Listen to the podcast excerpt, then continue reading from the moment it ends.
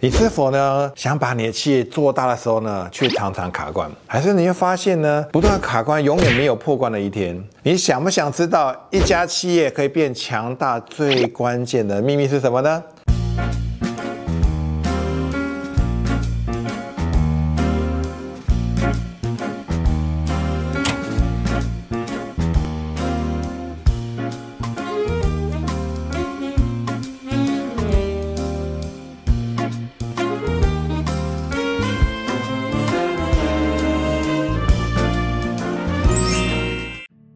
答案没有对错，只有好用或不好用。大家好，我是 Mr. Huang，欢迎大家收看有趣的观点。今天要跟大家分享的是经营企业的哲学。如果你想要赚很多很多钱，要经营好企业的话，请问一下，目前有多少人负责你的收入？有越多人负责你的收入的话呢，就代表你的收入就会越来越高，越来越多。所以呢，要让更多人呢来支持你的收入。啊相对的，你要把一个东西理解跟通透，叫做领导力，同意吗？所以在领导力的过程里面呢，今天要跟各位分享一个我觉得非常重要的经典。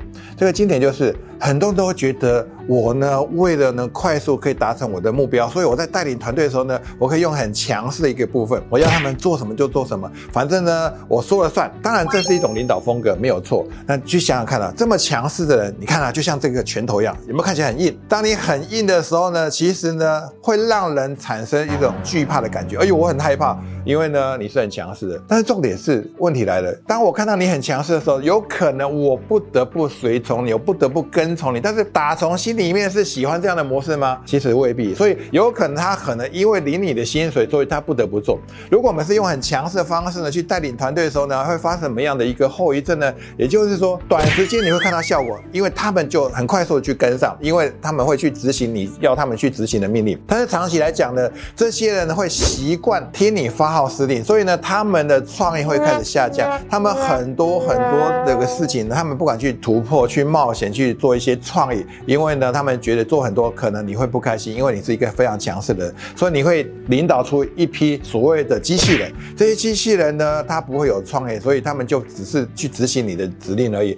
永远谁在做，永远你自己要去做。所以有一句话讲得好：强将手下什么兵？很多人说无弱兵，其实不是，强将手下皆弱兵。所以呢，你当你很强势的时候呢，你只会让这些人天赋也没有，这些人也不会去思考，这些呢也不会有任何创意。所以永远就靠你自己，你必须要每天都待在公司。当你不在的时候呢，他们不晓接下来怎么办。所以这就是所谓的硬。那在我的思维里面呢，在大自然法则也是一样，硬是代表什么？硬代表死亡。所以你去看一下。通常呢，叶子呢死亡的时候、枯萎的时候呢，它是不是硬的，它是硬的。你去看一下活的东西，它都有什么样？有一些韧性。你看，当我们人死的时候呢，身体是僵直的，也都是硬的。所以很多东西呢，当它硬的时候，就代表死亡。那这个也就像我刚刚讲的，当然很硬的时候看起来很可怕，你不得不瞬间服从。那这样真的是有力量吗？还是呢，我稍微放一点软性的东西，让它变成有弹性？你去想想看，我如果这样子的话，感觉很硬，但是呢不会有威力。那如果说我是有弹性的时候，我这样的话，是不是瞬间？假设你在我前面，是就被我打的就会觉得很痛。所以很多时候呢，不是你用很强势就得到你要的东西，当然瞬间会得到没有问题，只是长远来看一下呢，这样有没有力量？不妨去思考一下。那相对的另外一个就是柔，它真的等于弱吗？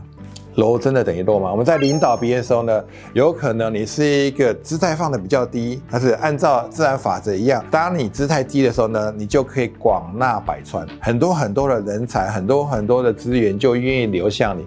这个时候呢，你所可以运用的资源就更多了。就像我们回到刚刚讲的，有多少人负责你的收入？如果说你让更多人愿意来追随你的时候呢，请问一下，是不是你的收入就接着会水涨了吗？